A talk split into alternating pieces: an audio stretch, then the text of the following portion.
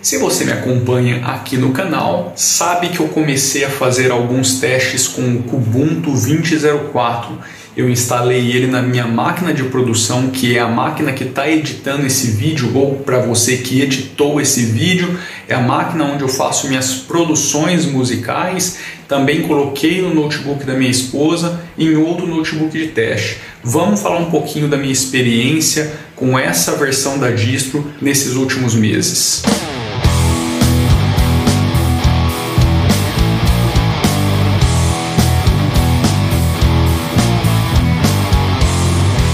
Por que não deixar a câmera na vertical, né? É uma beleza, genialidade máxima ter optado por esse layout. Galera, é o seguinte, bom, como eu falei, eu coloquei o Kubuntu em algumas máquinas por aqui, principalmente na minha máquina de produção, que é a que eu utilizo para fazer todos esses vídeos, e gostaria de falar um pouquinho com vocês sobre a experiência que eu venho tendo nesses últimos tempos eu coloquei ele antes do point release. Eu dei ali um mês mais ou menos para a coisa se estabilizar, ou seja, ele foi lançado ali no final de abril. Eu coloquei ele no final de maio, então a gente está finalzinho de maio, junho, julho, enfim. Hoje parece que vai ser aquele dia para gravar esse episódio. Bom, se vocês já acompanham o canal, sabem mais ou menos o meu setup ali na máquina de produção. Vou focar nela, depois eu comento um pouquinho sobre as outras. Mas o que, que eu tenho ali? O Kubuntu na versão mínima, eu não instalo a versão completa, mas como eu já tinha comentado aqui em um vídeo que eu fiz logo que ele foi lançado, não veria problemas em instalar a versão completa, porque ele por si só já é uma distro bem chuta, pelo menos essa 2004 me agradou demais. Mas como tem algumas coisas ali que realmente não fazem sentido no meu dia a dia para essa máquina, eu preferi utilizar a versão mínima e instalar o mínimo necessário que eu preciso realmente para fazer as minhas produções. Então ali eu tenho o Reaper, tenho o KDE Live, tenho o GIMP, e devo ter mais uma coisinha ou outra instalado.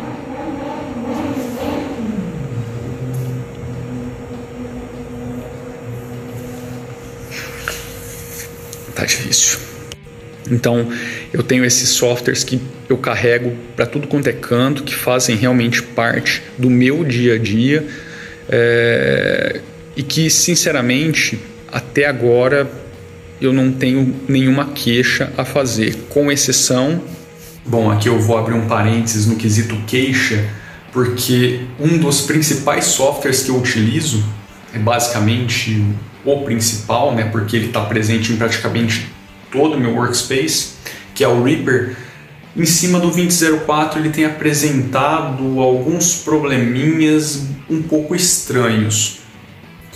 Não sei de fato o porquê que esses probleminhas estão acontecendo, mas eu acredito que a versão 20.04 tem alguma relação com eles. Por quê?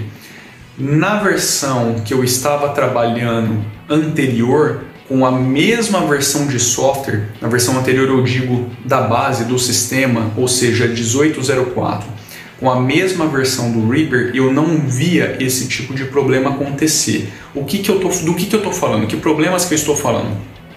Antes, a última versão até a data do dia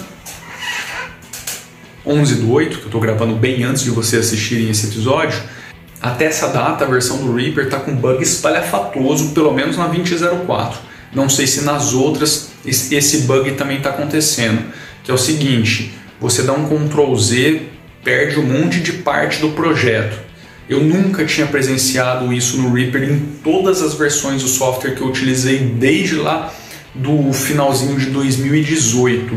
E nessa última versão, esse tipo de coisa está acontecendo. Era uma, era uma, coisa que acontecia no hardware na versão 15, é, 15 não, 5. 5 ponto alguma coisinha, era uma das primeiras versões ali que me deu uma puta de uma dor de cabeça que me fez contribuir com o projeto para pegar a versão 5.12 e aí não tive mais esse tipo de dor de cabeça. Enfim, eu nunca tinha presenciado isso e não sei de fato se está relacionado com a base, com o Ubuntu 20.04, tá?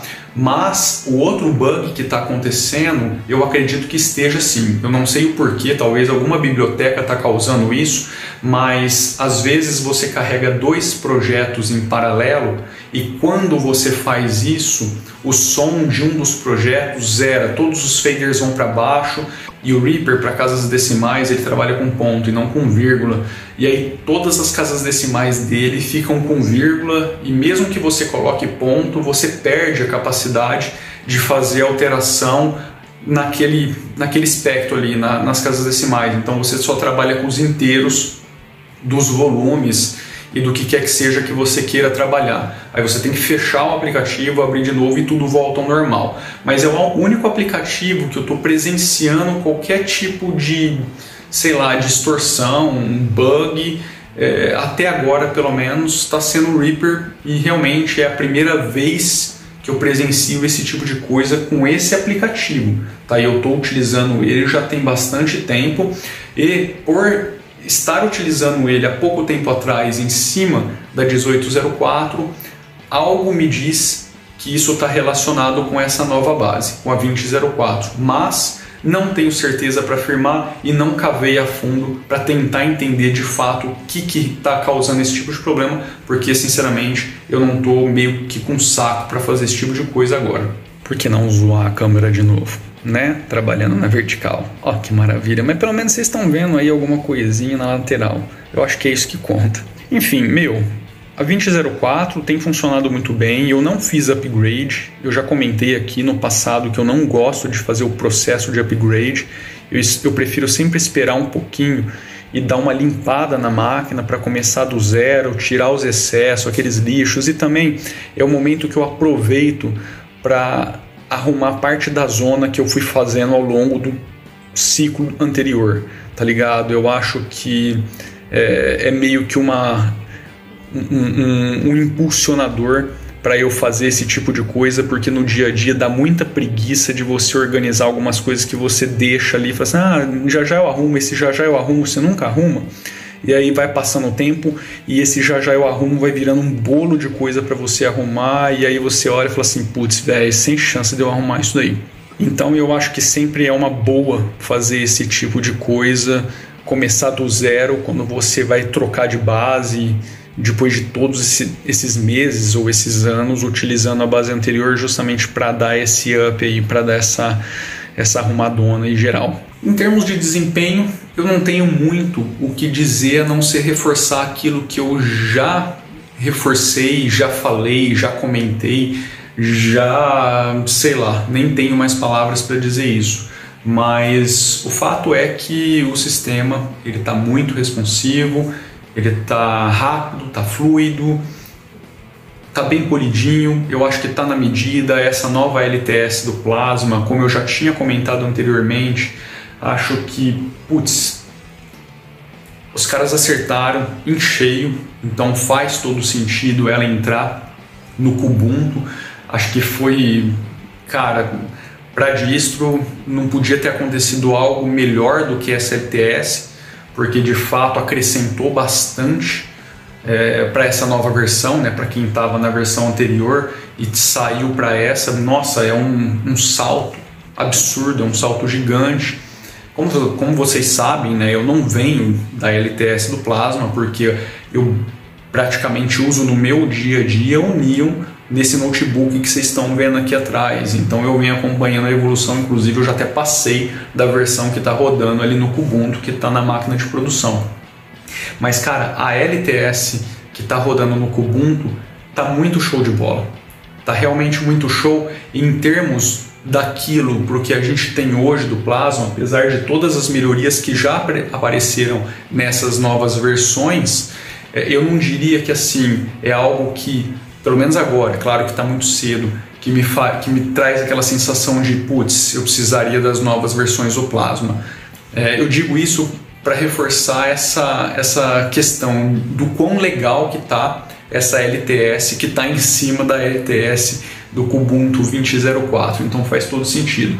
Então, em termos de desempenho, meu, não tenho muito o que dizer, não presenciei nenhum bug de sistema, a não ser esse que eu acabei de comentar do Reaper. Então, para mim, tá tudo rodando muito belezinha. No notebook da minha esposa também muito belezinha ali, ela tem alguns outros softwares que estão funcionando que também não apresentaram nenhum problema. E no notebook de teste é mais teste mesmo e também eu não presenciei nada ali que me fizesse é, falar assim, opa, tem, tem coisa errada aqui, não está na hora. Aliás, foi nele que eu comecei a brincadeira, os testes antes de vir para o computador de produção. Depois que eu achei que a coisa ali estava bacaninha, aí eu já mergulhei aqui direto nesse computador e está tudo funcionando, todas as produções que eu tenho feito, inclusive estou trabalhando num álbum muito bacana, logo logo vou trazer novidades para vocês. Meu, show de bola 100%.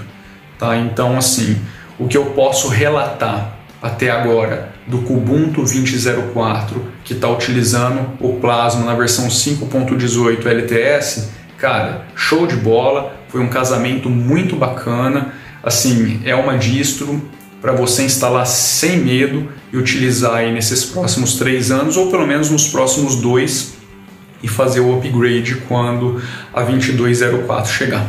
Tá bom? É isso que eu acho. Espero que vocês tenham gostado do episódio. Nos vemos logo logo. Um abraço. Fui.